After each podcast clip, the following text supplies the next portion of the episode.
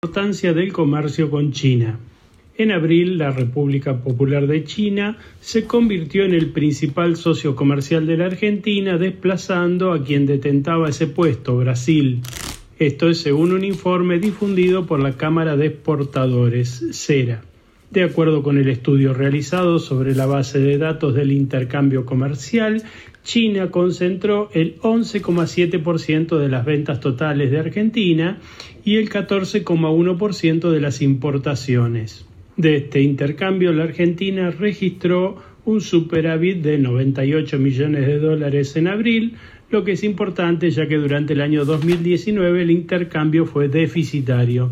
Entre los principales rubros se ubicaron previsiblemente los porotos de soja con el 52% del total de las ventas, carne bovina congelada y deshuesada el 29%, camarones y langostinos 8%, grasas y aceites animales o vegetales 6%.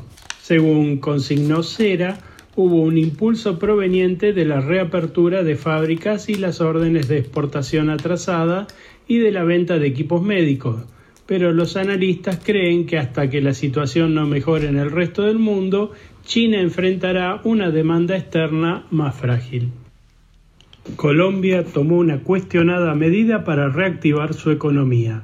El presidente colombiano Iván Duque decretó, como parte de las medidas para reactivar la economía, que durante tres días los colombianos no pagarían el impuesto al valor agregado en una lista de alrededor de 100 productos, la mayoría electrodomésticos.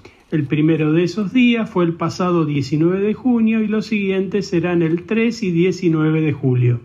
Este pasado viernes los colombianos vivieron una euforia de compras con aglomeraciones en comercios mientras simultáneamente los medios difundían que el día anterior Colombia había registrado nuevos récords de contagios y muertes.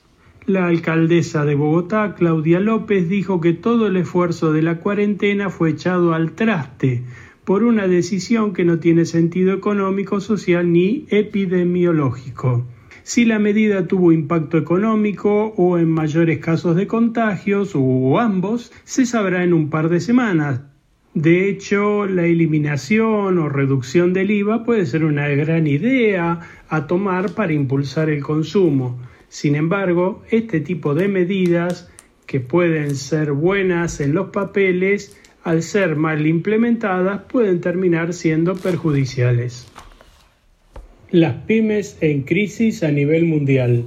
El 20% de las pymes mundiales temen verse obligadas a declararse en quiebra en menos de tres meses por la crisis derivada del coronavirus. Así lo reveló el informe publicado por el Centro de Comercio Internacional CCI.